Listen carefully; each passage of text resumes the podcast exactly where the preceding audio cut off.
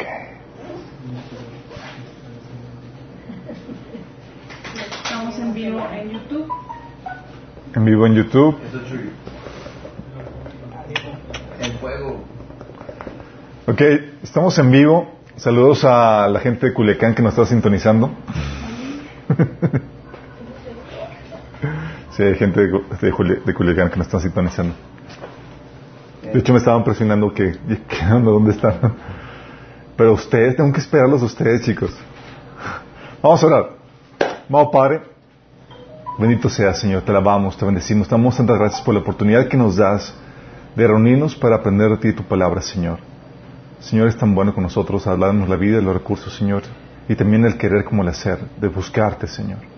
Padre, háblanos, habla a través de mí, Señor, cubre cualquier deficiencia que haya de mi parte, despeja el ambiente espiritual, Señor, que tu presencia reposa, Señor, en este lugar, Señor, abriendo, trayendo revelación, entendimiento en nuestras vidas, sembrando la palabra en nuestros corazones, para que produzcamos el fruto que tú deseas en nuestras vidas. Te lo pedimos en el nombre de Jesús. Amén. Ok, llevamos en la sesión 13. Ya estamos por encima de, de- más de la mitad y hemos estado viendo diferentes eh, fases de- del, taller de apologética. Eh, ¿En qué canal se, se publicó? Porque en el canal discipulado parecía que, que no está. No, no aparecemos en, en Facebook todavía. ¿Y en YouTube? En YouTube ya. ¿Ya? ¿En qué canal está? Está bien así. Vienes discipulado. Eh, ok. Ahorita lo... Ok. ¿En YouTube ya estamos? En YouTube ya. Ya, ok, perfecto. ¿Y en Facebook? Ok. Ah, bueno. Estamos viendo diferentes eh, et- etapas del taller de apologética. La primera etapa fue probar la existencia de Dios.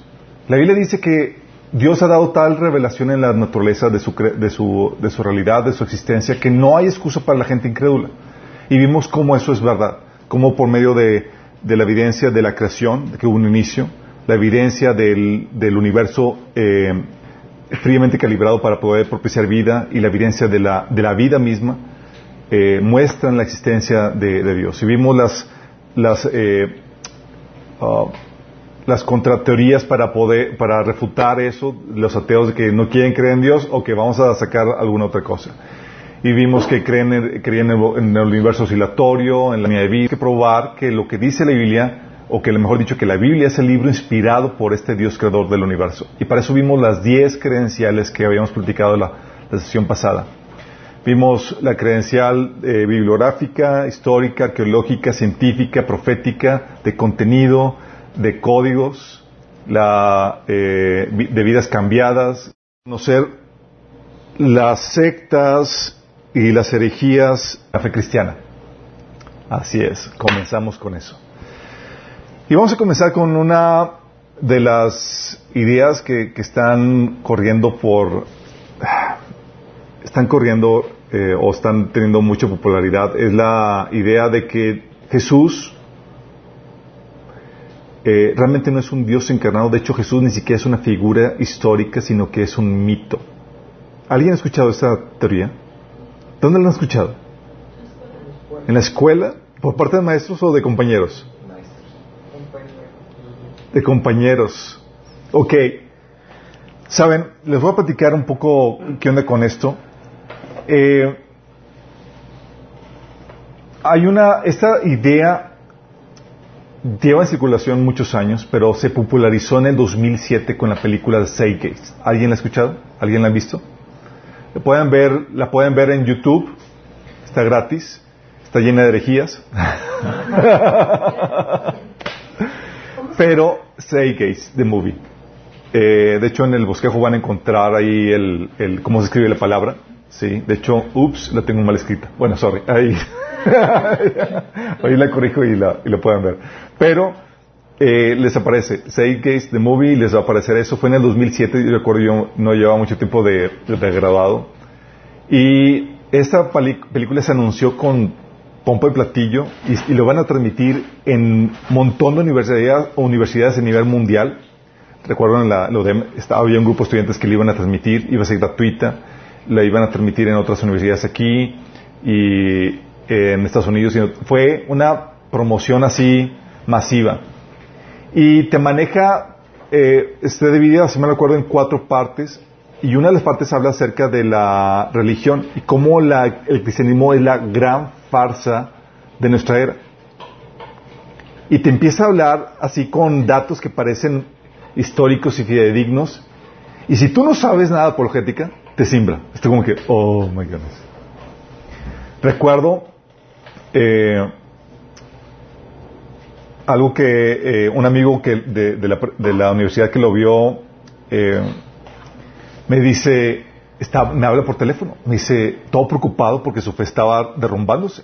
¿A alguien le ha pasado eso de que sientes que ya tu fe como cristiano sí, se está derrumbando?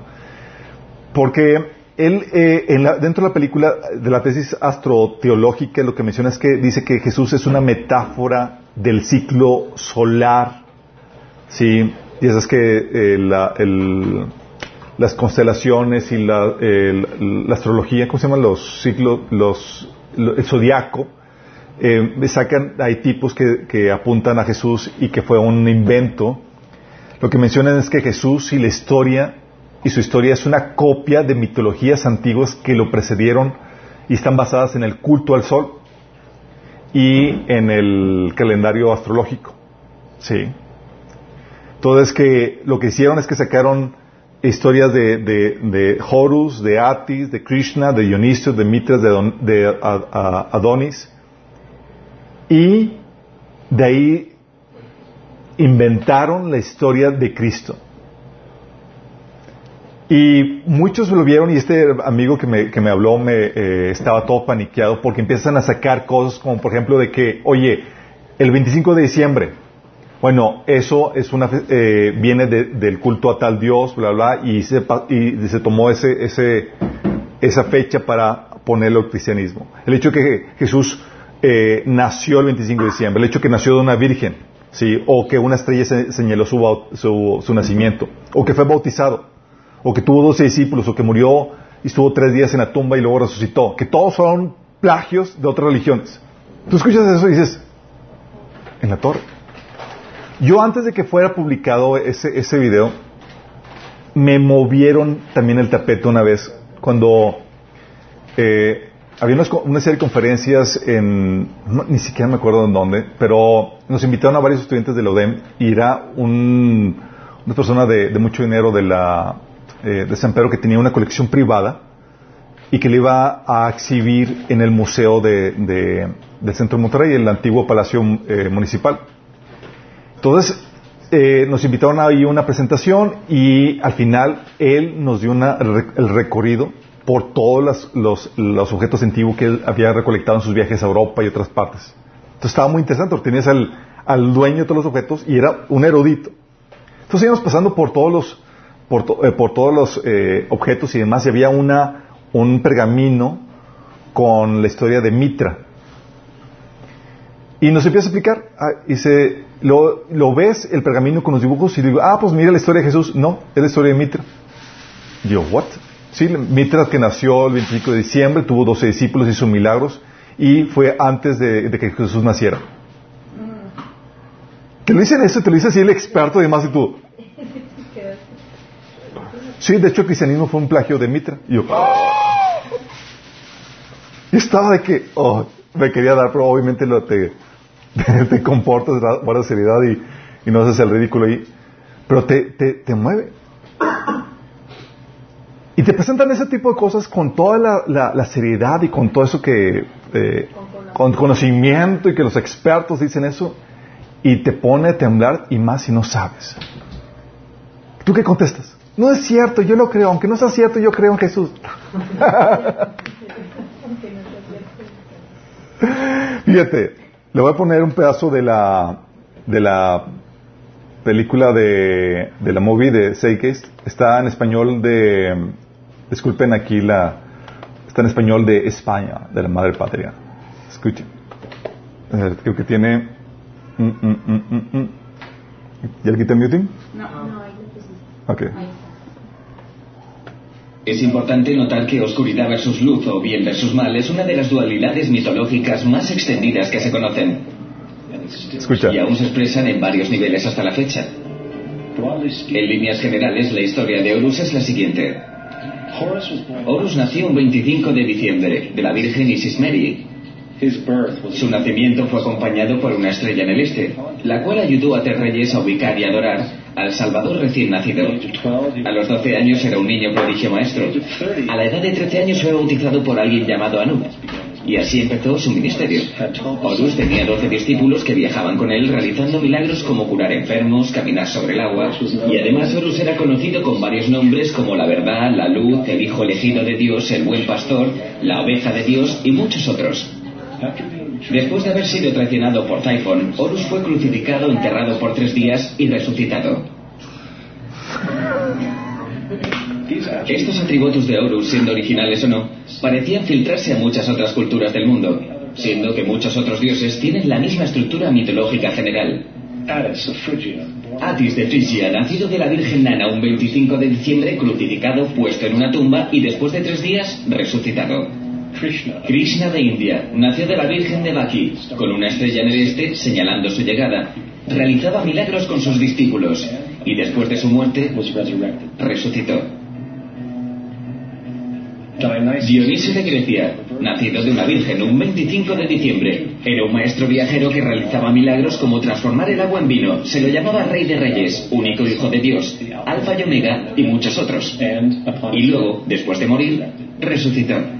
Mitra de Persia, nacida de una virgen un 25 de diciembre, tenía 12 discípulos y realizaba milagros y después de morir fue enterrada por tres días y resucitó. También se le llamaba la verdad, la luz y otras muchas. Es notable que el día sagrado para adorar a Mitra era el domingo. El hecho es que hay numerosos salvadores de diferentes periodos de todo el mundo que concuerdan con estas características generales. Ok, te presentan eso y tú dices, bueno, yo ya no soy cristiano. ¿Qué haces? Sí. ¿Qué haces con esto? Y luego te lo presentan así tal cual como... Y todo antes, según esto. Primero, déjame explicarte quiénes son los que apoyan esta, esta teoría de que Jesús es una copia de mitologías antiguas que lo precedieron basadas en el culto al sol y otros dioses eh, que tuvieron la misma narrativa como Horus, Atis, Krishna, Dionisio, Mitra y Adonis. ¿Sabes quiénes apoyan esta teoría? ¿Quién, se imaginan? ¿Quiénes apoyan dicha tesis? Movimientos Zeitgeist. Dices, pues, ¿quiénes son? Digo, es un movimiento que surgió apenas en el 2007 que está impulsando toda esta nueva manera de pensar. Pero te vas a dar cuenta de qué tinte tiene con los siguientes. ¿Quiénes apoyan esta tesis? Movimientos Zeitgeist, Nueva Era, Teosofía. ¿Y sabes quién más? Los jesuitas. Ok. Nueva Era, ¿quiénes son? Es un movimiento ocultista que hace una mezcolancia de diferentes religiones. Teosofía es un movimiento satánico eh, que, eh, de donde se desprende la nueva era. Todos son movimientos ocultistas, incluyendo movimientos Zeitgeist. Son movimientos que se meten en el lado, el lado oscuro. Pero la sorpresa para algunos es los jesuitas. Déjame narrarte lo que pasó con una amiga, una eh, amiga nuestra de, mi esposa y, mía cuando estaban platicando con ella acerca de, de, esta temática y luego nos dice que ella tiene un grupo de amigos que tomaron una clase de religión en la escuela de jesuitas de Monterrey, en el obispado. Hay una escuela ahí jesuita.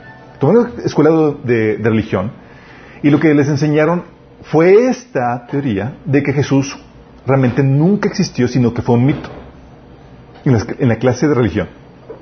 Imagínate. Pero se los vendieron de una forma tal que, que, eh, que, alimentaba su orgullo. En el sentido de que decían, no, es que vamos a enseñarles algo que, que solamente la, eh, que la gente de bajo nivel no puede entender y no puede aceptar, pero ustedes están preparados porque ustedes tienen el coeficiente y están listos espiritualmente para recibir esta verdad. Y les empiezan a enseñar de que Jesús realmente fue un mito eh, producto de la mezculancia de otras religiones y de otras historias que, que se combinaron o conjugaron para, para presentar el, el, Cristo que nosotros conocemos. Entonces ellos estaban platicando eso, ellos eh, estaban platicando eh, a sus espaldas porque estaban en la mesa y ellos habían, ella se había parado a pedir algo en el restaurante y ella llega y alcanza a escuchar la plática y cuando ella dice, y cuando dicen, ah, ya llegó, llegó, y ya se está acercando, y, y cállense, porque ella no, no tiene la capacidad para entender esto, sí. Imagínate eso, aquí mismo. Es una corriente, es una forma de pensar que está abarcando tremendamente. Mucha gente piensa o empieza a, dudar de la historicidad de, de Cristo. Lo interesante del caso es que nunca se ponen a averiguar quiénes son los que están proponiendo este, este tipo de ideas. Y luego más, por ejemplo, en el, el video de Seikes te pone un montón de bibliografía. Y lo interesante, lo que lo hace muy creíble es que mezclan muchas cosas que son ciertas con ficción, con libros que nada que ver, que no son académicos, que no son serios. Entre los libros que, que defienden esta postura, tú ves los libros y ves los autores y ves que son autores que, que son ocultistas. Bueno, este amigo que me habla todo paniqueado, cuando después de haber visto Seis estaba, es que, entonces todo esto lo que hemos creído desde pequeños y toda de la iglesia es mentira. O sea, estaba, estaba histérico. Imagínate. Pues digo, tú y yo te- nos pondríamos si no tuviéramos el conocimiento suficiente para refutarlo. Pero lo interesante caso es que ellos lo que utilizan es que utilizan una versión sincretista del cristianismo, no escritural, no bíblica. Por ejemplo, ¿Jesús nació el 25 de diciembre? ¡No! Sí. Y fue una de las cosas que yo estaba hablando por teléfono con él, todo el paniqueado de que su fe se estaba colapsando. Le digo, a ver, mi estimado, está el video, porque yo también lo vi, dice que nació el 25 de diciembre. Pregunta, ¿Jesús nació el 25 de diciembre? Y fue como que se le prendió la luz. Dice, "Ah, no. Dice, y sin embargo, ¿está atacando qué? Que Jesús nació el 25 de diciembre y que eso eh, viene de otras religiones. Y menciona tres reyes magos, que hubo tres reyes magos. ¿La Biblia enseña que hubo tres reyes magos? No, no hubo tres reyes magos. Y el elefante, wow, empieza a decir, wow, wow, hay un elefante en la sala, o sea, porque no se da cuenta de que la cruda realidad estaba enfrente de él, sí. Nada más dije dos cosas y fue como que, no, ya olvídalo, ya, ya con eso capto que fue toda una farsa lo que estaban enseñando.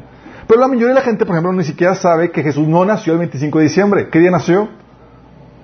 En mi cumpleaños. Ah, no. No, nació por ahí de febrero, según eh, datos, eh, seguramente nació por la fiesta de las trompetas o de los tabernáculos. ¿sí? Entonces, nada que ver y lo que hacen, utilizan la estrategia del hombre de paja. ¿Sí saben la estrategia de argumento del hombre de paja? Que crean un enemigo ficticio o un- la imagen de un enemigo que no existe, que no es real, y luchan contra ese enemigo ficticio. Es la estrategia del hombre pájaro. eh, Los argumentos te crean un, hombre pájaro y están atacando al hombre, al, espantapájaros. Cuando no hay que ver. El cristianismo no, en el cristianismo nunca se enseña que Jesús nació el 25, el 25 de diciembre. Nos enseña que hubo tres reyes magos, entre otras cosas, que se han adoptado ¿de dónde? De las culturas paganas. ¿Por qué celebramos el 25 de diciembre? Porque había otras celebraciones paganas y quisieron cristianizarlas y propusieron que se celebrara el 25 de diciembre. Pero no porque la Biblia enseñara eso. ¿Vamos?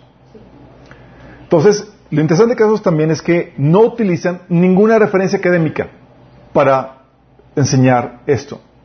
El concepto del Jesús mítico presentado por Seigate y las corrientes de la nueva era, teosofía y los jesuitas, es considerado, escúchame bien, es considerado una broma en los círculos académicos.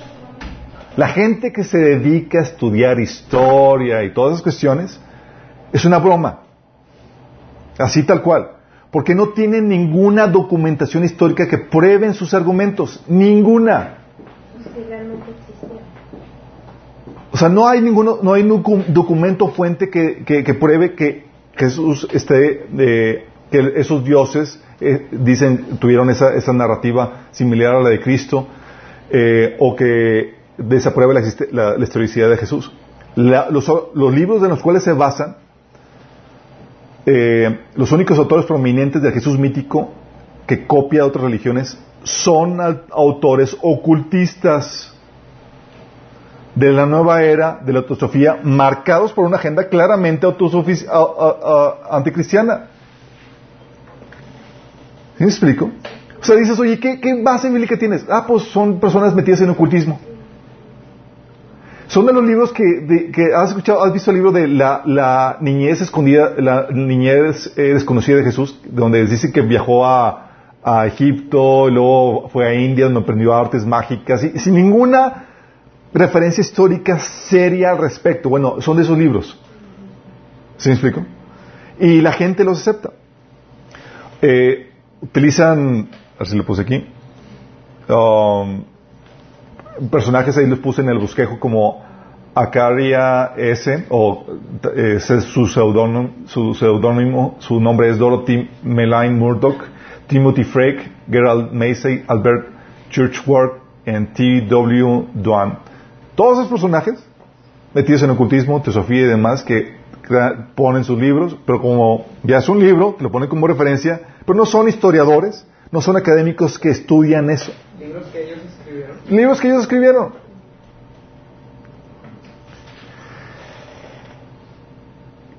Qué fuerte, ¿no? En la academia, de hecho, la categoría de dioses que resucitan de la muerte, ahora se sabe que es un tema producto de la incorrecta interpretación basada en reconstrucciones muy imaginativas, con fundamentos en textos datados después de Cristo o muy ambiguos.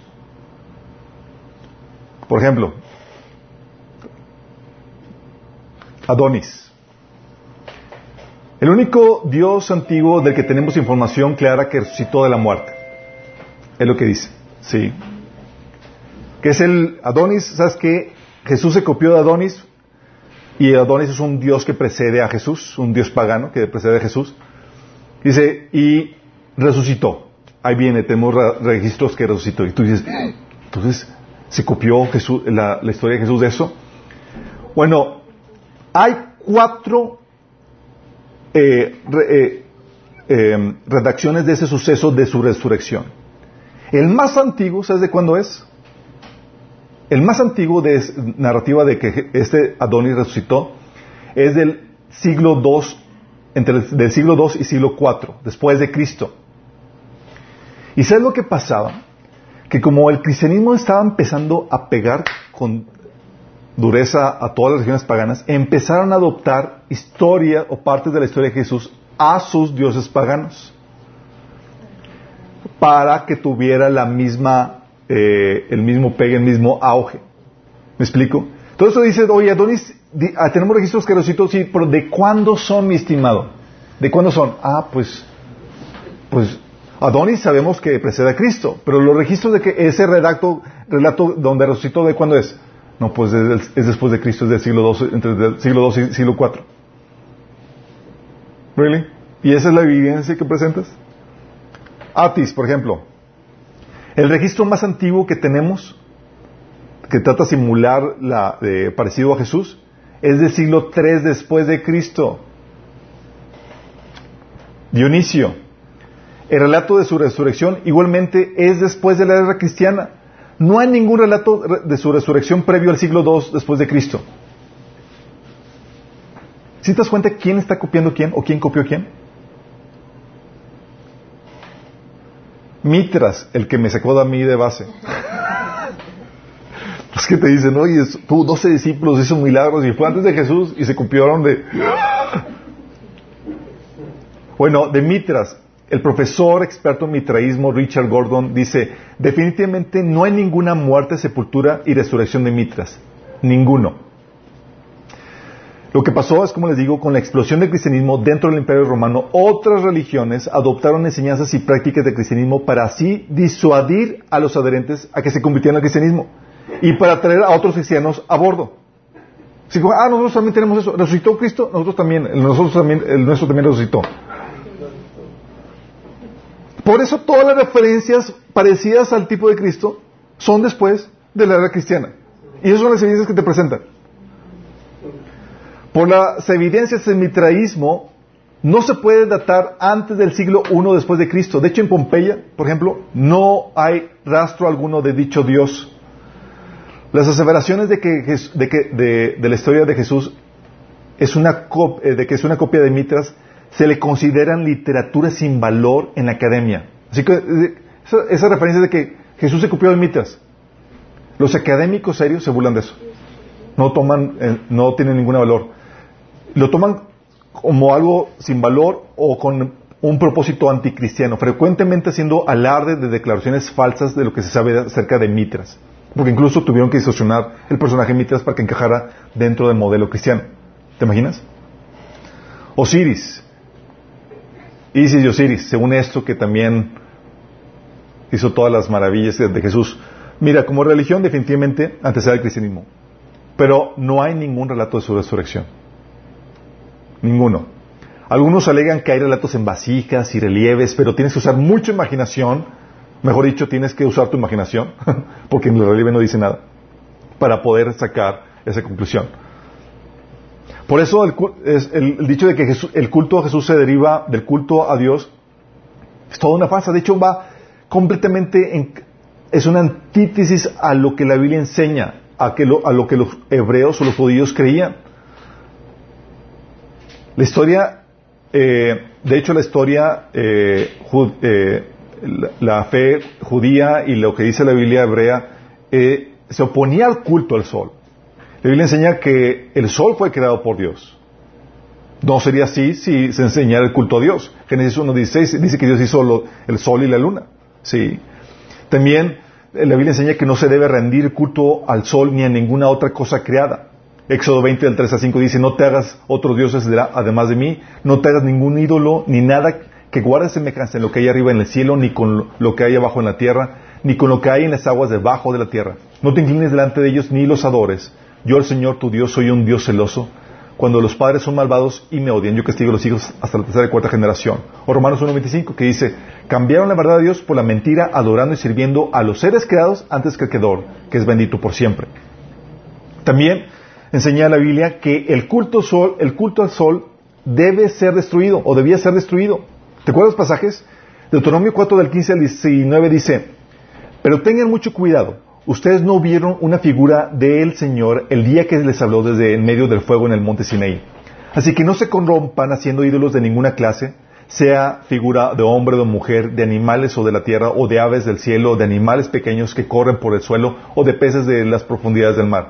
Además, cuando miren los cielos y vean el sol, la luna las estrellas, todas las fuerzas del cielo, no caigan en la tentación de rendirles culto. O sea, directamente, si ves el sol, ¿qué debe ser? No le rindas culto. Tápate. La Segunda Reyes 23, del 5 al 11 dice que, eh, dice, eliminó, eh, este rey, eh, si me acuerdo rey, rey Ezequiel, dice, eliminó a los sacerdotes idólatra- idólatras que habían sido nombrados por los reyes anteriores de Judá, porque ofrecían sacrificios en los santuarios paganos por todo el territorio de Judá y hasta en los alrededores de Jerusalén. También ofrecían sacrificios a Baal, al sol, a la luna, a las constelaciones y a todos los poderes de los cielos. O sea, estaban eliminando el culto a quién? Al sol y a todas estas deidades. También quitó la entrada del templo del Señor las estatuas de los caballos que- de, de los reyes anteriores de Judá que habían dedicado al sol, los cuales estaban cerca de las habitaciones del eunuco Natán Melech, un, fu- un- un funcionario del, del corte. El rey también quemó los carros de guerra dedicados al sol. ¿Por qué harían eso? Porque la Biblia prohíbe el culto al sol. ¿Y tú crees que un judío se va a proclamar que es el sol? Ezequiel eh, 6 del eh, 4 y eh, capítulo 8 del 6 al 18 dice, todos los altares serán demolidos y sus lugares de culto quedarán destruidos. Mataré a la gente delante de sus ídolos. ¿Qué ídolos tenían? Fíjate lo que dice el capítulo 8. Y me llevó al atrio interior del templo, a la entrada del templo, entre el ve- vestíbulo y el altar. Había unos 18 hombres que estaban mirando hacia el oriente y adoraban al sol, de espaldas al templo del Señor. Me dijo Dios, hijo de hombre, ¿ves esto? Tan poca cosa les parece a Judá cometer tales abominaciones que también han llenado la tierra de violencia y no dejan de provocarme. Dios enojado porque están rindiendo culto a quién? Al sol. Mire cómo se enardecen pasándose por la nariz sus pestilentes ramos. Por eso voy a actuar con furor, no les tendré piedad ni compasión, porque implor- por más que me imploren a gritos, no la escucharé. Porque ningún académico serio, chicos, considera que el cristianismo fue inspirado por religiones paganas. Ningún académico. Pero sin embargo, si tú utilizas una buena mercadotecnia y lo presentas como si fuera académico y serio, mucha gente se lo va a tragar. Y luego más si está escrito por libros y pone referencias. Y la gente indaga. No, no indaga. Se traga la mentira. Y luego más cuando no sabes cuál es la verdad al respecto. A mí me sembraron cuando me dijeron que Jesús era una copia de Mitra. Cuando estudié acerca de esto, me di cuenta que al contrario, Mitra fue una copia de Jesús y cualquier y todo eh, dato o relato de Mitra comparecido a Jesús es después de la era cristiana, empiezas a descansar, dices, estamos seguros. ¿Por qué, chicos? Porque enemigos a la fe cristiana van a surgir por montón y van a inventar montón de, de eh, van a inventar montón de mentiras de que, oye, nació bajo la Virgen. Mentira, Horus no nació en la Virgen, no hubo una, estrella, no caminó sobre el agua. Hay todas las mentiras que están diciendo para, para tratar de igualar a Jesús como si fuera una copia. Y nada que ver. ¿Vamos viendo? Entonces son, oye, es que si hubo una copia de Jesús y que nació de una virgen, de una virgen y que resucitó el tercer día y que murió por los ninguno. No hay ningún relato. Pero fíjate lo, interesante del caso. No solamente utilizan falsas bases históricas y mentiras para vender esa, esa postura. ¿Sabes qué hacen? Oye, omiten las escrituras del Antiguo Testamento. lejos de ser el relato del Evangelio una copia de religiones y dioses paganos, es el cumplimiento del Antiguo Testamento. Pero ellos, los que venden esta teoría, lo omiten, no te dicen nada al respecto. Mencionan las evidencias apócrifas de otras religiones que hablan de la vida, ministerio, muerte y resurrección de alguien como Jesús, pero no mencionan ninguna referencia de la Biblia hebrea. ¿Por qué crees? O sea, te dicen, ah, en Egipto hubo alguien, eh, hablaban de alguien así como que Jesús que murió y que resucitó y toda la cosa, y también los griegos con Dionisio y demás, pero no te dice nada de la Biblia hebrea. ¿Por qué no te dice nada de la Biblia hebrea? ¿Sabes por qué? Porque validarían la veracidad de la Biblia al mostrar que Jesús es el cumplimiento de dichas referencias en el Antiguo Testamento. Y lo que quieren es desaprobar lo que dice la Biblia. Entonces dicen, ah, hay otras referencias antes de que, Jesús naciera de, que personajes que murieron, resucitaron y toda la cosa, y no te mencionan el, texto hebreo donde habla acerca de eso. Qué curioso, ¿no? ¿Y qué dice la Biblia hebrea? ¿Te acuerdas con las discusiones de Jesús con sus discípulos? Lucas 24, 25, 27 con los dos, eh, los dos despistados de Maús, ¿te acuerdan? Que estaba Jesús, estaba Jesús caminando con ellos y ellos ni en cuenta. Y Jesús les dice, qué torpes son ustedes, les dijo Jesús, y qué taros de corazón para creer todo lo que han dicho los profetas. ¿Acaso no tenía que sufrir el Cristo estas cosas antes de entrar a su gloria? Entonces, comenzando por Moisés y por todos los profetas, les explicó que, eh, lo que se refería a él en todas las escrituras. Oye, si quieres traer una referencia de alguien que realmente iba, a morir, sabes que están en la Biblia hebrea, están al por mayor. ¿Y por qué no lo presentan? Porque si lo presentan, dicen, profecía cumplida. Sí. Ahí mismo en ese capítulo, en el versículo 44 al 48, ¿se acuerdan cuando Jesús aparece en medio de los discípulos y les saca un susto? Están todos ahí. Jesús les dijo, cuando estaba con ustedes antes, les dije que tenía que cumplirse todo lo escrito acerca de mí en la ley de Moisés y en los profetas y en los salmos. ¿Lo escrito quién? De Jesús. ¿En dónde? En el Antiguo Testamento. Entonces les abrió la mente para que entendieran las escrituras. Y dijo, efectivamente, se escribió hace mucho tiempo que el Mesías debía sufrir, morir y resucitar al tercer día ¿Y dónde fue escrito? ¿En, literatura pagana? ¿En literatura qué? Hebrea. Y esos tipos buscan y rebusquen y tratan de ver en, ahí en, vasijas eh, viejas y demás algo que trate de decir que fue una copia. En vez de ver la Biblia hebrea, y efectivamente, hace mucho tiempo estaba escrito esto acerca del Mesías. Juan 5.39 dice Jesús, Ustedes estudian las escrituras a fondo porque piensan que ellas les dan vida. Pero las escrituras me señalan a mí. Las escrituras hebreas. ¿Te acuerdas cuando... ¿Qué estrategia utilizaba Pablo y los, los apóstoles para convencer a los judíos acerca de Cristo? ¿Qué usaban? El Antiguo Testamento, chicos. Era, vamos a tener un estudio bíblico. Ah, vamos a estudiar qué? El Antiguo Testamento. No había otra. No había. Sí, es lo que estudiaban. Dice Hebreos 17 del 10 al 12. Tan pronto como se hizo de noche, los hermanos enviaron a Pablo y a Silas a Berea, quienes al llegar se dirigieron a la sinagoga de los judíos.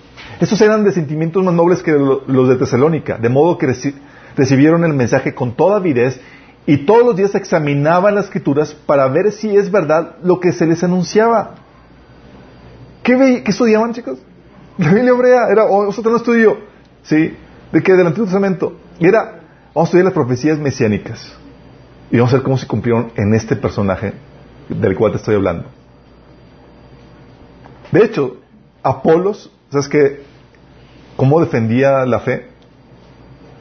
Hechos 17 18 del 27 al 28 dice, Apolos cuando llegó ayudó a quienes por la gracia habían creído, pues refutaba vigorosamente en público a los judíos, demostrando por las escrituras que Jesús es el Mesías. Fíjate que o sea, era diestro con la Biblia y con la Biblia, órale, les mostraba con el Antiguo Testamento que Jesús era el Mesías profetizado. De hecho, ¿te acuerdas qué, cuál fue la primera predicación de Pablo? ¿Qué utilizó Pablo en el día de Pentecostés cuando se convirtieron, que fueron tres mil personas? Pedro. Pedro, perdón. Dije Pedro, dijo Pablo. Ok, bueno, uno de los apóstoles. Pedro.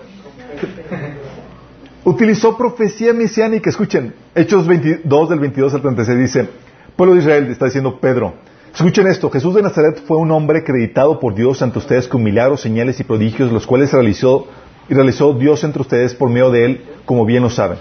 Este fue entregado según el determinado propósito y el previo conocimiento de Dios. Y por medio de gente malvada, ustedes lo mataron clavándolo en la cruz. Sin embargo, Dios lo resucitó librándolo de las angustias de la muerte porque es imposible que la muerte mantuviera, eh, lo mantuviera bajo su dominio. En efecto, David dijo de él, y cita un salmo de David, fíjate lo que dice, y cita el salmo, veía yo al Señor siempre delante de mí porque Él está a mi diestra para que no caiga. Por eso mi corazón se alegra y canta con gozo, porque mi lengua, eh, y eh, canta de gozo mi lengua, mi cuerpo también vivirá en esperanza. No dejarás que mi vida termine en el sepulcro, no permitirás que tu santo sufra corrupción.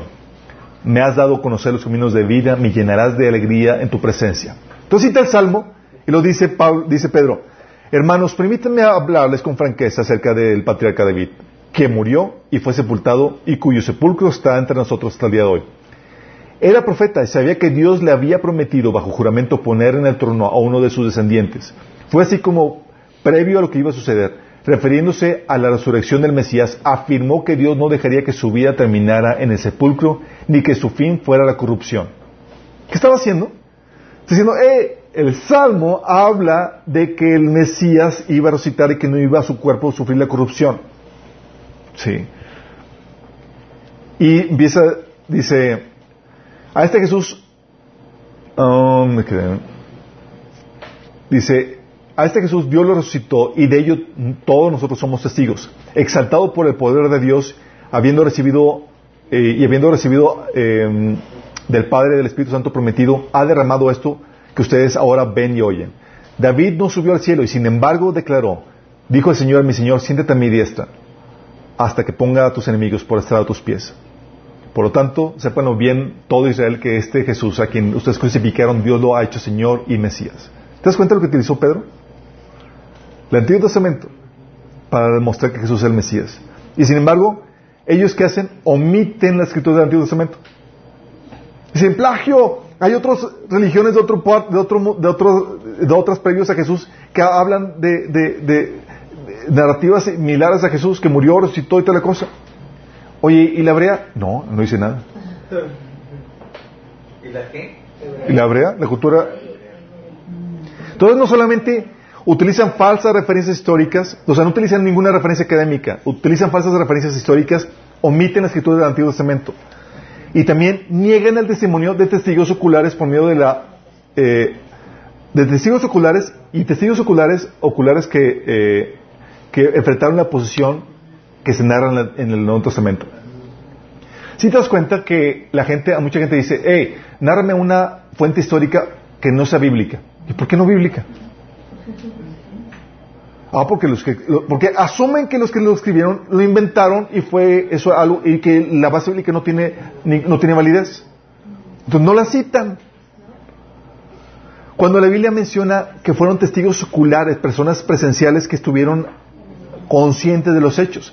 Lucas 1 del 1 al 3 dice, muchos han intentado hacer un relato de las cosas que se han cumplido entre nosotros, y tal como nos lo transmitieron los que desde el principio fueron testigos presenciales y servidores de la palabra. ¿Fueron qué? Testigos presenciales. Por lo tanto, yo también, excelentísimo Teófilo, habiendo investigado todo con esmero desde su origen, he decidido escribírtelo ordenadamente. ¿Y se acuerdan lo que hizo Lucas? Fue y entrevistaba a las personas y empezó a recabar toda la información para narrar el evangelio que le escribió.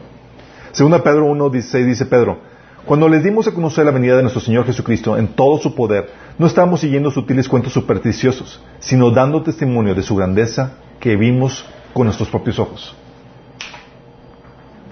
Les anunciamos lo que hemos visto y oído para que también ustedes tengan comunión con nosotros. Nuestra comunión es con el Padre y con su Hijo Jesucristo. Juan, 1 Juan 1.3. Entonces no solamente tienes a Pedro, tienes también a Juan diciendo, eh, lo que hemos visto. ¿Eran invenciones? No, no eran invenciones. Hechos 2.22 dice, Pablo, pueblo de Israel, escuchen esto. Jesús de Nazaret fue un hombre acreditado por Dios ante ustedes con milagros, señales y prodigios, los cuales realizó entre ustedes por medio de él, como bien lo saben.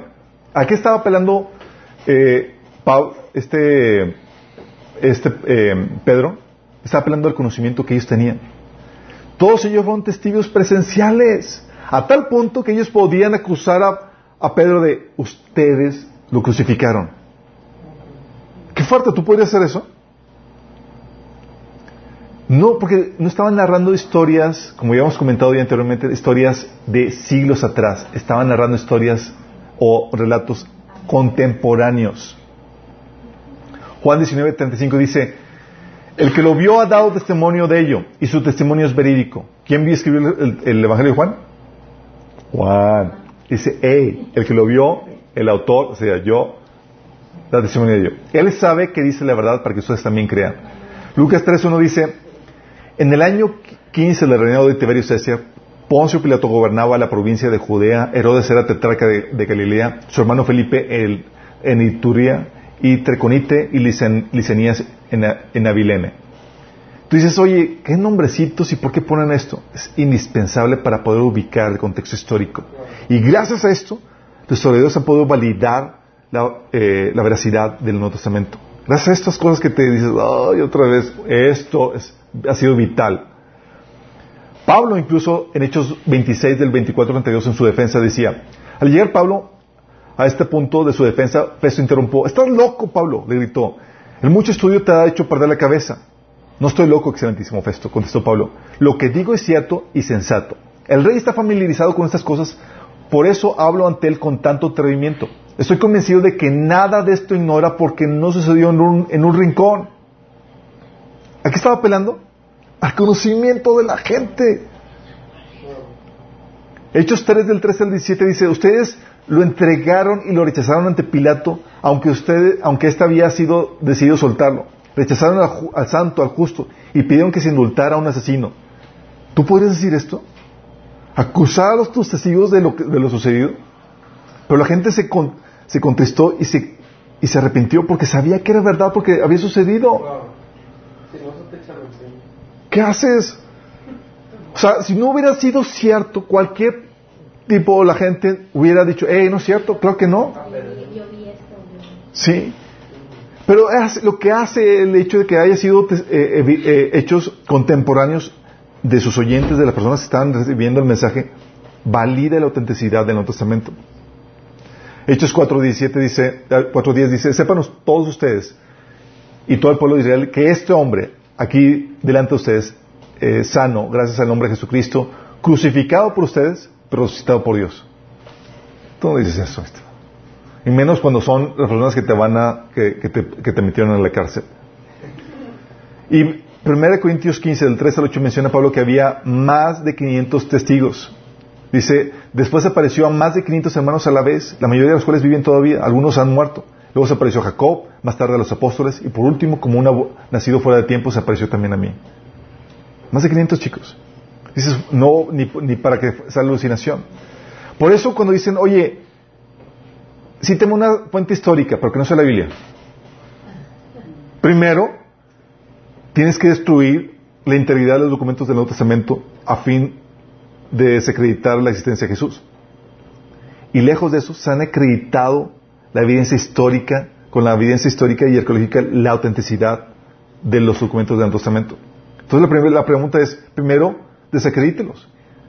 Primero, quita toda validez histórica de los documentos de- del Nuevo Testamento. Porque si no, lo que estás teniendo son testimonios de testigos oculares y presenciales de los hechos. Sí. Pero ellos niegan eso. En, los- en los argumentos que ellos dan en, los documentales, en las películas, es que, dicen que fue inventado. Y si fue inventado, chicos, se han puesto a pensar, ¿con qué motivación inventarías una historia que iba a ocasionarte pobreza, persecución, hambre, aflicciones y una muerte violenta? Porque se hicieron ricos. No. Bendito Dios que permitió que no que los apóstoles de entonces no fueran como los apóstoles de ahora. Porque hubiera quitado toda validez al, al relato. Dice, ah, pues oye, se hicieron súper ricos, como compraron su yate, su barco privado y tenían su corcel y tal cosa. Pero no había motivación económica. Al contrario. Entonces tú ves eso y dices, ellos niegan el testimonio de la validez histórica del Nuevo Testamento. Y no solamente eso, omiten fuentes cristianas fuera de la Biblia que validan la, historicidad de Jesús. ¿Por qué? Porque Policarpio, Eusebio, Irineo, Ignacio, Justino, Orígenes, personas de entre el primero y segundo siglo, hablan y dan testimonio de la vida de Jesús. Pero ellos, ah, no. Porque fue todo un complot inventado donde todos ellos también se coludieron. ¿Con qué motivación? Si dijeras, oye, se hicieron ricos, tan siquiera, famosos o algo. Al contrario, dice Pablo que se les consideraba a los apóstoles como la escoria del mundo. Y también niegan el testimonio de fuentes no cristianas. Todo eso tienen que hacer, chicos, para presentarte la idea de un Dios, de un Jesús mítico, inexistente en la historia. Fuentes no cristianas acerca de Jesús. ¿Sabes tú que tenemos un montón de fuentes no cristianas? Cornelio Tácito, historiador romano de- del año 112 después de Cristo, gobernador de Asia. Al escribir del reinado de Nerón, indica en su escrito la muerte de Cristo y la existencia de los cristianos en Roma. Él dice, cito, Cristo, el fundador del nombre de los cristianos, fue ajusticiado por Poncio Pilato, procurador de Judea en el reino de Tiberio. Haciendo referencia, ¿qué? Una referencia no, de no cristianos acerca de Cristo que fue crucificado.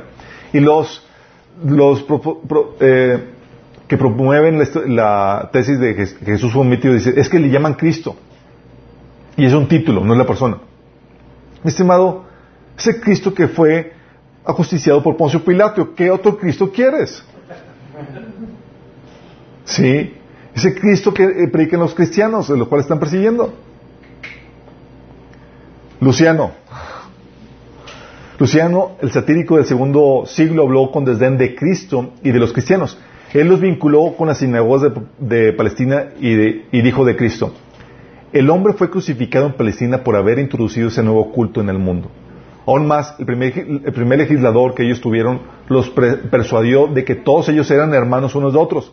Y después de haber negado los dioses griegos y adorar a aquel sofista crucificado y vivir bajo sus, sus leyes. Otra referencia no cristiana. Flavio Josefo, nacido en el 37 después de Cristo, a comienzos del segundo siglo hace referencias de Jesús, de Santiago, de Pilato y de Juan el Bautista. Fíjate lo que dice en el manuscrito árabe compuesto por el obispo Apapíos. Dice, Por ese tiempo había un hombre ya- sabio llamado Jesús. Su conducto era buena, era re- reconocido por su virtud y mucha gente de entre los judíos y de las demás naciones hicieron sus discípulos. Pilato lo condenó a ser crucificado y a morir. Los que habían llegado a ser sus discípulos no abandonaron su discipulado. Ellos informaron que se les apareció tres días después de su crucifixión y que estaba vivo. Según esto, él era posiblemente el Mesías acerca de quienes los profetas habían relatado maravillas. En otro, eh, escrito de este mismo autor dice, así que se reunió un concilio de jueces y trajo ante él, ante este, el hermano de Jesús, el así llamado Cristo, cuyo nombre era Santiago, junto con algunos otros, y habiéndolo acusado de infracciones de la ley, lo entregó para que fuesen apedreados. Haciendo referencia de Jesús y del hermano en la carne, en su carnal, que era Santiago. ¿Se acuerdan que hay dos, persona- hay dos personajes en la Biblia, do- dos hermanos de Jesús en la carne que escribieron dos cartas o dos epístolas del Nuevo Testamento. ¿Quiénes fueron? Judas y Santiago, exactamente. El obispo Apapíos, hay un escrito, este obispo del siglo X, él tiene una sección en su escrito que comienza diciendo, hemos hallado muchos libros de los filósofos que se refieren al día de la crucifixión de Cristo. Y luego presenta una lista de citas y porciones de las obras antiguas de las que hace referencia. Algunas de las cuales son familiares para los eruditos modernos y otras simplemente no saben de cuáles son. Pero te presenta el listado bibliográfico. Imagínate. Suetonio, ¿se acuerdan? Suetonio. Es ahí para que tengas ahí, lo consideres de nombre para tu hijo.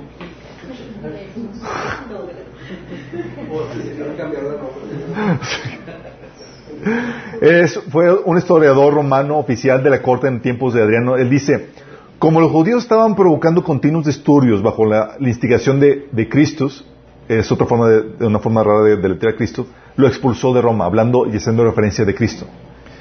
Plinio el segundo, o Plinio el menor, del 112 después de Cristo, gobernador romano de eh, Bitnia, ahora la actual Turquía, escribió una carta al emperador Trajano alrededor del 112 después de Cristo y le pidió consejo sobre cómo tratar a los cristianos. Consejo cómo tratar a los cristianos, chicos. Pues trátenos bien, ¿qué consejo quieres?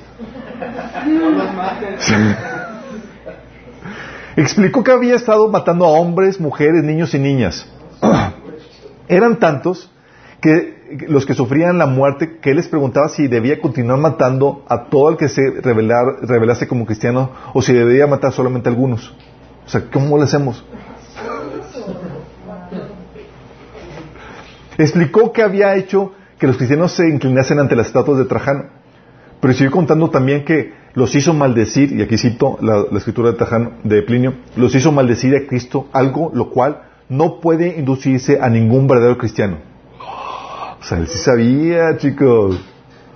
Dice, en la misma carta prosigue contando lo- eh, de la gente sometida a juicio, que afirmaban, cito, afirmaban, sin embargo, que toda su culpa o error consistía en que tenían el hábito de reunirse en cierto día fijo an- antes de que amaneciera, es decir, de noche.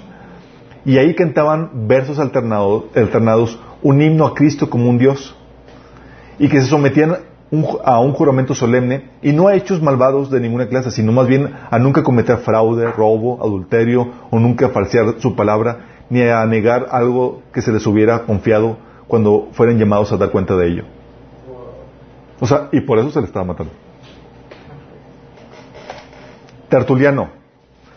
Era un jurista teólogo de eh, Cartago, África, no era un gentil, y en defensa al cristianismo en el 197 después de Cristo, ante las autoridades romanas en África, hace mención del intercambio epistolar habido entre Tiberio y Poncio Pilato. Él sabía que había un intercambio de, de- cartas entre Tiberio y Poncio Pilato. Dice, según Tiberio, en aquellos días el hombre eh, cristiano hizo su entrada en el mundo, habiendo él mismo llegado a convencerse de la verdad de la divinidad de Cristo.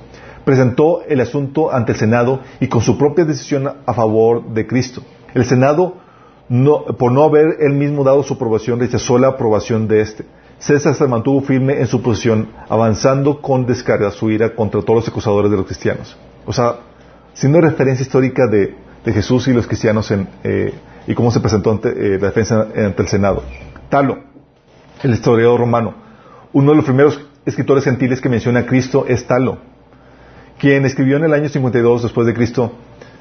Sin embargo, eh, lo mencionó en 52, pero sin embargo sus escritos han desaparecido, chicos. Y tenemos conocimiento de ellos únicamente a través de fragmentos citados por otros autores. Uno de los tales escritos es de Julio eh, eh, Africano, un escritor cristiano de alrededor de 221 después de Cristo. Un pasaje muy interesante se refiere a un comentario de Talo. Julio Africano escribe, Talo en el tercer libro de sus, de sus historias explica esta oscuridad como un eclipse del sol. Sin razón alguna, según me parece, por supuesto que sin, sin razón, pues un eclipse solar no tendría lugar durante el tiempo de la luna llena y fue durante la luna llena pascual que murió Cristo, haciendo referencia al eclipse que había, era conocido en, la- en ese, en ese tiempo. Eh, cuando se oscureció, así estaba haciendo referencia, podemos ver que el relato del Evangelio acerca de la oscuridad que cayó sobre la tierra durante la crucifixión de Cristo era bien conocido y requería de tinta y explicación para aquellos no creyentes que lo presenciaron. La carta de Bar, de Bar Serapio, en el Museo Británico, un interesante manuscrito que se preserva es el texto de una carta escrita un tiempo después del año 73 después de Cristo.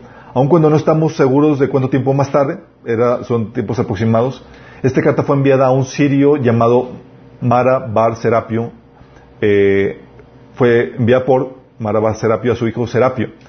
Mara Bar Serapio estaba en prisión en aquel tiempo, pero escribió para alentar a su hijo en la búsqueda de la sabiduría y le, enseña, y le señala que aquellos que persiguieron a, a los sabios fueron cogidos por la desventura. Le muestra como ejemplos las muertes de Sócrates, Pitágoras y de Cristo. Dice, ¿qué ventaja obtuvieron los atenienses con la muerte de Sócrates? Hambruna, plaga, vinieron sobre ellos como juicio por su crimen. ¿Qué ventaja obtuvieron los hombres de, Samos al quemar a Pitágoras? En, un su momento su tierra se vio cubierta de arena. ¿Qué ventaja obtuvieron los judíos al ejecutar a su sabio rey? Fue precisamente después de eso que su reino fue abolido, Dios vengó con toda, justicia a sus tres hombres sabios. Los atenienses murieron de hambre, los samos fueron inv- invadidos por el mar, los judíos arruinados y expulsados de su tierra y viven en completa dispersión. Qué fuerte, haciendo referencia a Jesús y eso. Justino Mártir, alrededor de 150 después de Cristo, presentando su ofensa del cristianismo ante el emperador An- Antonio Pío, le hizo mención del informe que Pilato, eh, del, del informe de Pilato que estaba preservado en los archivos imperiales. O sea, había un informe y sabían de esos informes. Dice, las palabras hordaron mis manos y mis pies es una inscripción de que los clavos que clavaron sus manos y sus pies sobre la cruz. Después que fue crucificado, los que le crucificaron echaron suertes sobre sus vestiduras y, y las dividieron entre ellos. Y puede usted informarse de estas cosas que fueron así en las actas que fueron levantadas en tiempo de Poncio Pilato. Fácilmente puede usted convencerse de que él hizo estos milagros a través de las actas de Poncio Pilato. Los talmudes judíos, talmudes judíos son comentarios de los rabinos eh, del, del- del primer- de los primeros dos siglos acerca de la Biblia. Y ahí se refieren a Jesús. ¿Y sabes cómo se refieren a Jesús? Como Van Pandereta, que es, era una forma, eh, o le llamaban Jesús Ben Pandera o Ben, eh, sí, Ben Pandera. Que es un juego de palabras que ridiculizaba el nacimiento original de Jesús y lo, para hacerlo ver ilegítimo pero ahí mismo hablan acerca de Jesús, ¿sí? Tratando de ser ridículo a este personaje histórico. Entonces tenemos fuentes no cristianas, chicos, para sacar, oye, muéstrame la historicidad de Jesús, primero, en el Nuevo Testamento. Pero segundo, hay fuentes no bíblicas cristianas. Tercero, hay fuentes no cristianas, y eso solamente estoy sacando algunas, que hablan de Jesús. Entonces Jesús fue un hecho histórico, chicos, innegable. Ahorita nada más por estas, estas campañas proselitistas que quieren eh, desacreditar la historicidad de Jesús, se ha tratado de socavar el- la historicidad de Jesús, pero para eso estamos aquí, para conocer la verdad y saber que- que es mentira eso. Pero si sabemos que Jesús fue un hecho histórico, o que sabemos que existió, ¿qué concluimos de Jesús? ¿Fue realmente Dios encarnado? ¿Un buen maestro? ¿O realmente fue Dios? Tomás Schutz dice, ningún líder religioso reconocido, ni Moisés, Pablo, Buda, Mahoma, Confucio, Confucio, Confucio etc., ha aseverado ser Dios. Eso es, con la excepción de Jesucristo. Cristo es el único líder religioso que ha aseverado ser Dios y el único individuo que ha logrado convencer a gran parte de la humanidad de que Él es Dios. ¿Hay aseveraciones de la Biblia de que Jesús es Dios?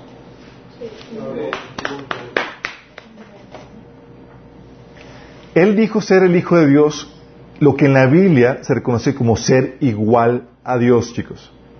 Juan 10 del 36, 33 al 36 dice, no te pediremos por ninguna de ellas, sino por, blasfem- por blasfemia, porque tú siendo hombre te haces pasar por Dios.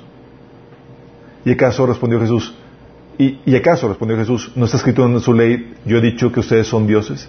Si Dios llamó dioses a aquellos para quienes vino la palabra y la escritura no puede ser quebrantada, ¿por qué acusan de blasfemia a quienes el Padre apa- apartó para sí y envió al mundo? Tan solo porque digo, porque dijo, yo soy el Hijo de Dios. Está diciendo porque yo dije que soy Hijo de Dios, me quieren apedrear. Y los judíos sabían que cuando decía Jesús eso, se estaba haciendo que igual a Dios. Así que eh, Juan 5:18 dice, así que los judíos redoblaron sus esfuerzos para matarlo, pues no solo quebrantaba el sábado, sino que incluso llamaba a Dios su propio Padre y con, con lo que él mismo se hacía igual a Dios. Si se ha tenido la mentalidad, y Jesús no está diciendo, no, no, no, no crean eso chicos, no, eh, digo, no, no es lo que ustedes entienden. No. Marcos 14, del 61 al 64 dice, pero Jesús se quedó callado y no contestó nada, hasta cuando lo están enjuiciando. Y le decían, dinos si tú eres el Mesías. Y dice, ¿eres el Cristo, el Hijo del Dios bendito? Le preguntó de nuevo al sumo sacerdote. Sí, yo soy, dijo Jesús. Voy, pero así se los dijo ya directo. Y ustedes verán al Hijo del Hombre sentado a la derecha de Dios Todopoderoso y viniendo en las nubes del cielo. ¿Para qué necesitamos más testigos? Dijo el sumo sacerdote rasgándose las vestiduras. Ustedes han oído la blasfemia. ¿Qué les parece? Todos ellos lo condenaron como digno de muerte. ¿Por qué lo condenaron? Por dijo ser hijo de Dios y con eso haciéndose igual a Dios. Los judíos le respondieron en Juan 19, 17, dice, nosotros tenemos una ley y según nuestra ley debe morir porque se hizo a sí mismo hijo de Dios. Juan 19, 17. Lo- fue el argumento de ante Poncio Pilato. Dice, ¿por qué lo traes? Ah, porque se dijo a sí mismo hijo de Dios. Se dijo eh, haciéndose con eso igual a Dios. Simón Green, eh, Greenleaf, un abogado y jurista estadounidense del siglo XVIII, dice, no es fácil percibir sobre qué base podría eh, no es fácil percibir sobre qué base podría haberse defe- defendido su conducta ante algún tribunal a menos que fuera sobre la base de su carácter sobrehumano. Porque es la única base para justificarse. ¿Por qué, te están condenando? Por mi carácter sobrehumano. Porque me estoy haciendo igual a Dios. Hilary Felder, teólogo católico suizo, dice, pero pu- puesto que ellos condenaron al Salvador como un blasfemo por causa de su propia confesión, los jueces probaron oficialmente mediante juramento que Jesús no, solo, no solamente confesó que Él era el, teo- teocrático Mesías Rey y el Hijo humano de Dios, sino, sino también que Él era divino, el divino Mesías, el mismo Hijo de Dios, y que en base a esta confesión fue condenado a muerte. ¿por qué fue condenado Jesús? Por confesar que Él era el Hijo de Dios y haciéndose igual a Dios. Qué.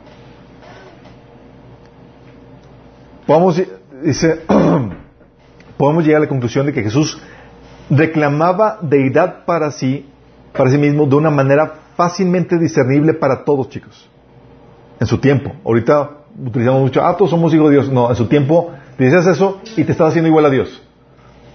Esas aseveraciones fueron consideradas blasfemias por los líderes religiosos y resultaron en su crucifixión porque se hizo a sí mismo hijo de Dios, chicos. Gustav Dalman dice, en ninguna parte podemos hallar que Jesús proclamaba ser el Hijo de Dios de tal modo que ello significara meramente una relación religiosa y, religiosa y ética con Dios, lo que otros podrían y realmente deberían también poseer. Jesús ha dado a entender inequívocamente a los hombres que Él no es simplemente un Hijo de Dios, sino el Hijo de Dios. Es cierto, el término Hijo de Dios se usa para designar a los hombres, a los ángeles en el Antiguo Testamento, pero en el Nuevo Testamento el título Hijo de Dios es usado en relación con, el, con su Señor y por Él de un modo muy diferente. En cada caso implica que Él es el único, el Hijo de Dios, coigual y coeterno con el Padre. De ahí que los apóstoles también entendieron eso. Por eso Juan, al inicio de su evangelio, que dice, en el principio era el verbo, y el verbo era con Dios, y el verbo era Dios. Este es el principio con Dios, todas las cosas fueron, por Él fueron hechas, y sin Él nada de lo que ha sido hecho fue hecho. ¿Qué entendían de Jesús? Que era Dios. Y por eso podían reconocer el atributo o eh, el eslogan de Hijo de Dios como coigual a Dios. No solamente eso, sino que Jesús también reclamaba una igualdad con el Padre. ¿Se acuerdan Juan 10 de 33 a 33, Dios, del 30 al 33 que dice, el Padre y yo somos uno. Y es uno en forma neutral, chicos, donde habla de uno, una esencia, una naturaleza. Dice, una vez más, los judíos tomaron piedras para arrojárselas. Pero Jesús les dijo, yo les he mostrado muchas obras irreprochables que proceden del Padre. ¿Por cuál de ellas me quieren apedrear? No te apedreamos por ninguna de ellas, sino por blasfemia. Porque tú sin hombre te haces pasar por Dios. ¿Tú puedes decir que tú y Dios son de la misma naturaleza, chicos? Cuando los, los judíos, cada vez que se clavan piedras, en la Biblia tú no entiendes por qué, tú sabes que hay algo ahí raro y es algo que detectaron que tú no estás detectando. ¿Sí? Y aquí están detectando una blasfemia, está diciendo aquí algo mayor. Pero Jesús le respondía, Juan 5, 17 al 18 dice, Jesús le respondía, mi padre aún hoy está trabajando y yo también trabajo. Así que los judíos redoblaban sus esfuerzos para matarlo, pues no solo quebrantaba el sábado, sino que incluso llamaba a, su, a Dios su propio Padre, con lo que él mismo se hacía igual a Dios. No solamente decía, reclamaba igualdad al Padre, reclamaba ser el eterno yo soy. ¿Sabes qué significa Yahvé en el Antiguo Testamento? Es, la palabra significa yo soy. Así tal cual. Me, cuando Moisés le dijo, oye, ¿cuál eh, si me dicen quién, me envió, qué nombre le voy a dar, y le dice, yo soy, te envía. Sí. Y eso es porque a Dios no lo puedes eh, limitar. Él es lo que Él es cuando necesita que tú seas. Sí. Y aquí Juan 8, 58, 59, Jesús dice, Jesús contestó, les digo la verdad, antes de que Abraham naciese, yo soy. Dices, no, no, estás entendiendo mal, Alberto. No puede ser que Jesús está diciendo que dice ve o no. ¿Qué entendieron los fariseos y los, los maestros? En, en ese momento tomaron piedras para arrojárselas. ¿Por qué crees? Porque se estaba haciendo el yo soy, no dijo yo era, yo fui. Está diciendo yo soy. Y si no entendiste bien, ellos sí lo entendieron bien, tal punto que agarraron piedras para, para aventárselas. También dice él que merece el mismo honor que se le da a Dios. ¿Tú puedes decir eso? Dice Juan 5, 23 a 24, para que todos honren al Hijo como honran al Padre. El que no honra al Hijo no honra al Padre que lo envió. Dice, de cierto, de cierto digo que el que oye mi palabra y cree que me envió tiene vida eterna y no vendrá condenación, más ha pasado de muerte a vida. ¿Tú puedes decir eso de que, oye, debes de honrarme a mí como honras al Padre? ¿Estás loco? ¿So, deshonrar a Jesús es deshonrar a Dios? Conocerlo a Él es conocer a Dios. Juan 8:19 dice, ¿dónde está tu Padre? Le preguntaron. Jesús contestó, ¿cómo ustedes no saben no saben quién, yo, quién soy yo, tampoco, tampoco saben quién es mi Padre. Si me conocieran a mí, también conocerían a mi Padre.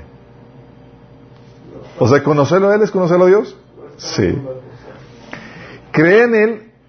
Él pide que creas en Él como crees en Dios. Dice, no se turbe, en Juan 14.1, no se turbe vuestro corazón. ¿Creéis en Dios?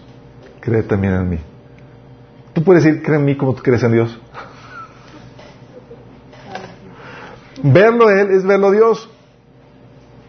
Juan 14.9 dice, Jesús le dijo, le dijo, tanto tiempo hace que estoy con vosotros y no me has conocido, Felipe.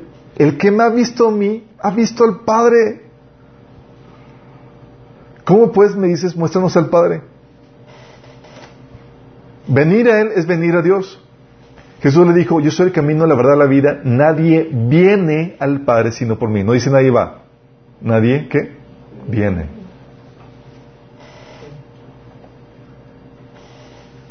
Y te acuerdas que todos los profetas decían, en, la- en el Antiguo Testamento decían, Dios dice, y Dios les dice, y hablaba en nombre de Dios. ¿Sabes tú que Jesús no hacía eso? Decía, decía, yo digo. Mateo 5. Pero yo les digo que todo el que se enoje con su hermano quedará sujeto al juicio tribunal. Y eso se repite en versículo 20, 22, ve- están en los versículos. Eso no se hacía, chicos.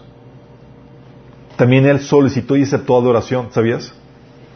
O sea, postrarse ante alguien es el acto eh, más elevado de adoración y veneración. Postrarse ante alguien, chicos. Éxodo 25 dice, no te inclinarás ante ellas ni las honrarás porque soy Jehová tu Dios, por ti celoso. Porque inclinarse es un acto de reverencia de adoración. Isaías 45, 23 dice, por mí mismo hice juramento, de mi boca salió palabra en justicia y no será revocada, que a mí se doblará toda rodilla y jurará toda lengua. Está hablando Dios de que como acto de reverencia toda rodilla se va a doblar ante Él.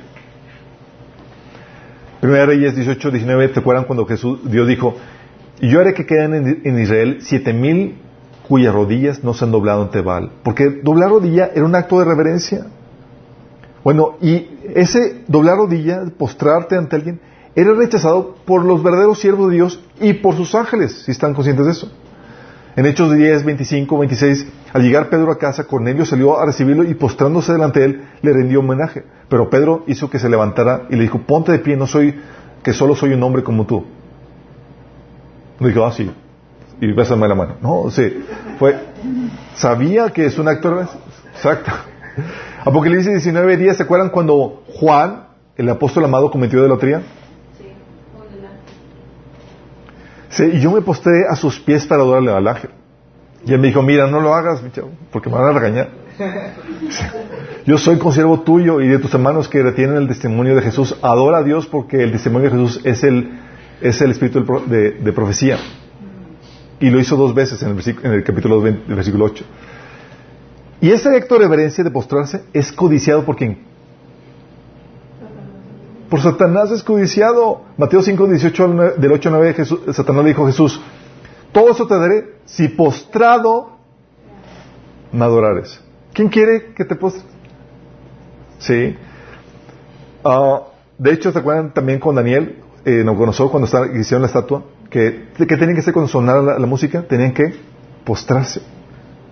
Bueno, ese postramiento, esa adoración, fue recibida por Jesús. Los reyes magos, ¿se acuerdan? Los hombres sabios. Mateo 2, 11. Al entrar a la casa vieron al niño con- su madre María y postrándose lo adoraron. El leproso, Mateo 8, 2.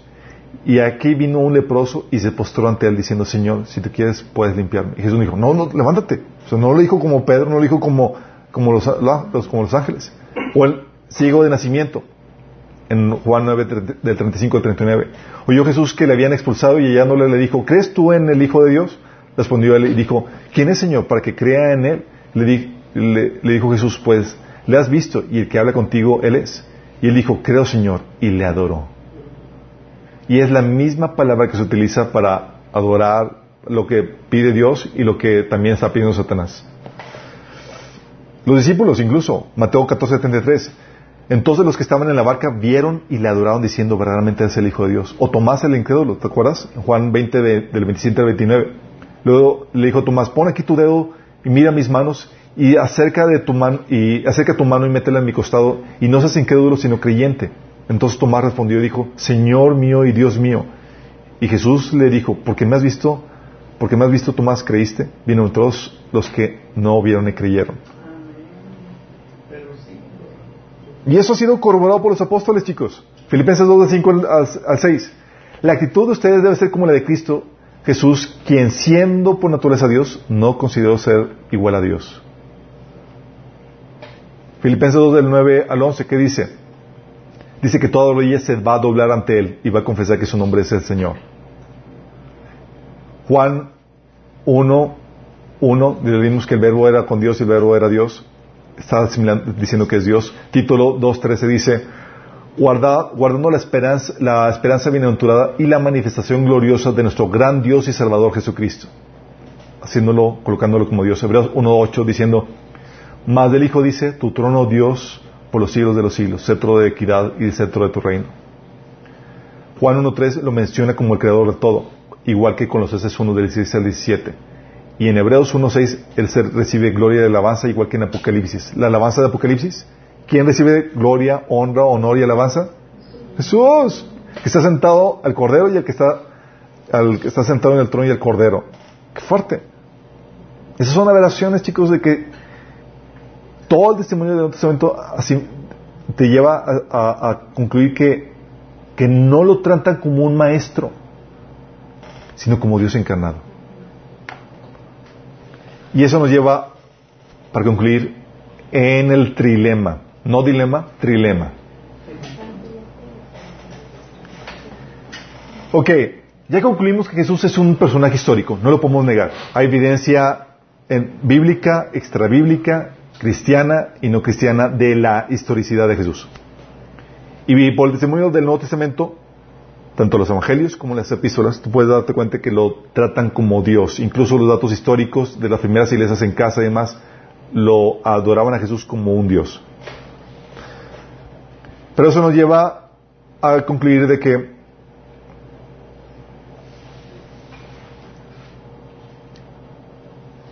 si Jesús asevera ser Dios, se hizo, eh, porque se hizo a sí mismo igual a Dios y recibió adoración y fue muerto por ello. Esto nos da la posibilidad de que sea, esto eh, elimina la posibilidad de que sea un maestro moral o profeta.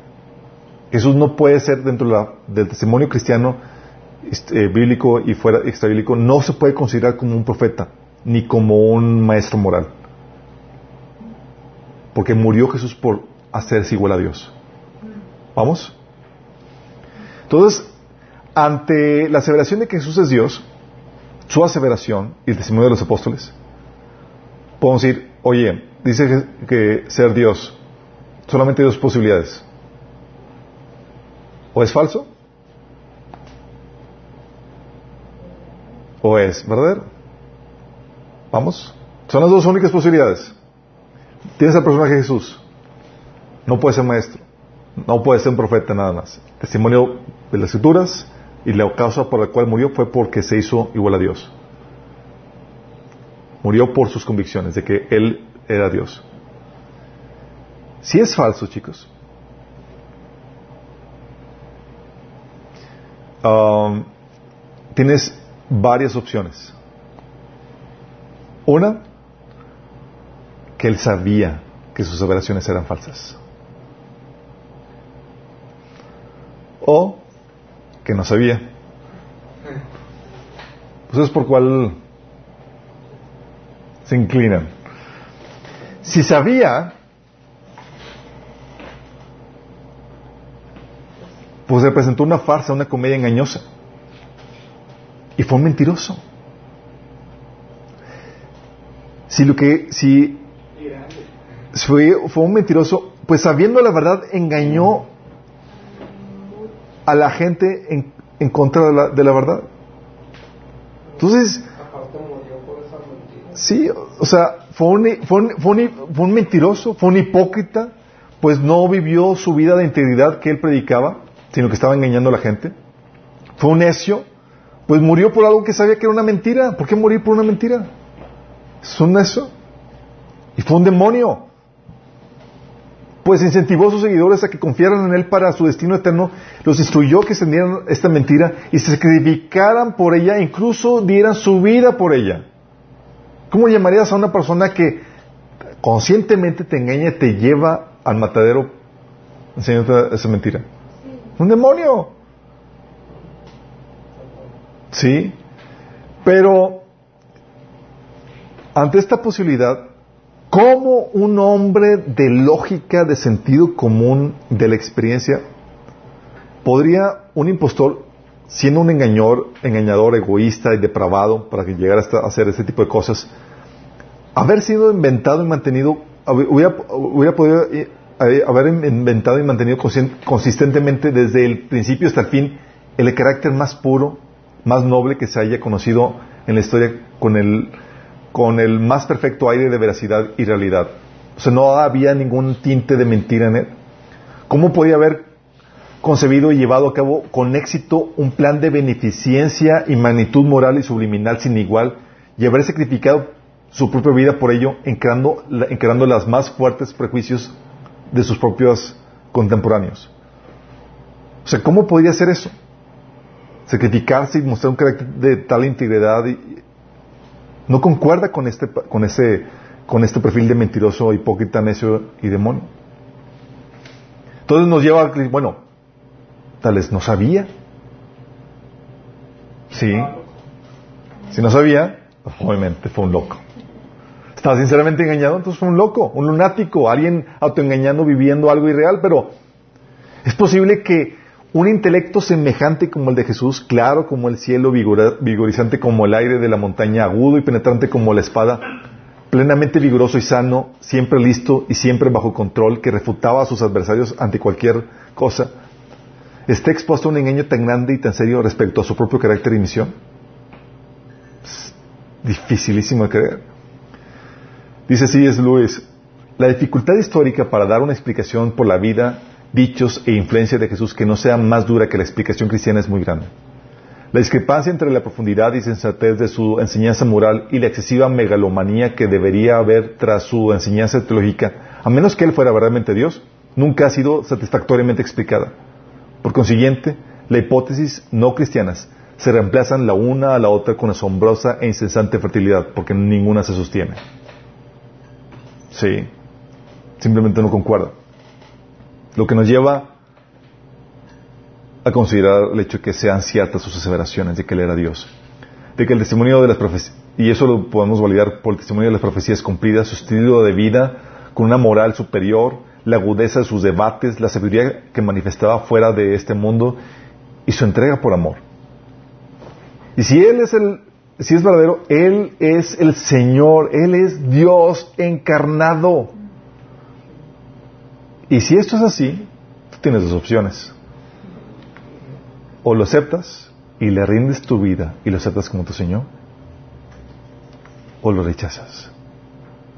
Si lo aceptas, dice Juan 1.12, pero todos los que creyeron en él y lo recibieron, les dio el derecho de, ser, de llegar a ser hijos de Dios. Si lo rechazas, Juan 8.24 dice, por eso les he dicho que morirán en sus pecados, pues si no creen que yo soy el que afirmo ser, en sus pecados morirán. O Juan 3:18, ahí abajito donde Juan 3:16 dice, el que no cree no es con, el que cree en el que el que en él cree no es condenado, pero el que no cree ya ha sido condenado porque no ha creído en el nombre del unigénito Hijo de Dios. Juan 8:24 dice, por eso les dije que morirán en sus pecados, porque al menos que crean que yo soy quien afirmo ser, morirán en sus pecados. Si Jesús es un hecho histórico, la evidencia se inclina a que Él es el Señor, es Dios encarnado. Y eso te deja con la crucijada de o lo aceptas y rindes tu vida a Jesús, o lo rechazas y sigues viviendo rebeldía.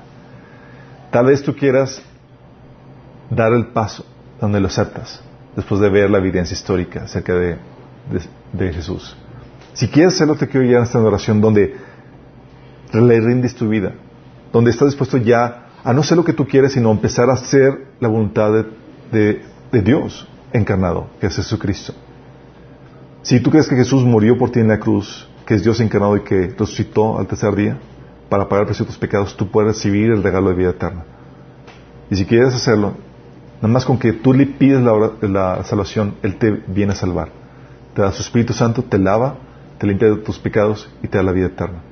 Si quieres hacerlo, te quiero guiar en esta adoración. Cierra ahí tus ojos donde estás y dile ahí, Señor Jesús, el día de hoy reconozco que soy un pecador, que he pecado contra ti, no haciendo tu voluntad, ignorando tu voluntad, pero me arrepiento hoy. Yo creo que moriste por mí en la cruz y que resucitaste y que eres Dios encarnado murió por mis pecados. Yo te acepto como mi Señor y mi Salvador. Lávame, límpiame y cámbiame. Te lo pido Jesús en tu nombre. Si tú hiciste esta oración y fue genuina la entrega, se va a manifestar. Lo que vas a empezar a hacer es, si antes te valía la voluntad de Dios, ahora te importa la voluntad de Dios y ahora vas a empezar a leer la Biblia. Y tienes que empezar a congregarte. Sí, son dos cosas básicas que muestran que realmente te arrepentiste. Si dices, oye, no quiero aceptar al Señor, todavía no. Bueno, déjame decirte, hay inevitablemente vas a doblar rodilla. Tú tienes nada dos opciones, o de la dobles ahorita y, y aceptas a Jesús como tu Salvador, o lo vas a doblar después cuando te encuentres a Jesús como tu juez. Porque el dicho de que todos los caminos conducen a Dios es cierto. Todos los caminos conducen a Dios. Pero solamente uno conduce a Dios como tu Salvador. Y es Jesús. Los demás te van a conducir a Jesús, el juez que te va a juzgar y que te va a condenar. Dice la Biblia que toda rodilla se va a doblar. Entonces, si es ahorita o después, vas a doblar la rodilla. Dios, Jesús, ya compró por ti ya le perteneces. Aunque no lo aceptes. Y Él va a disponer de ti como Él considere sabio.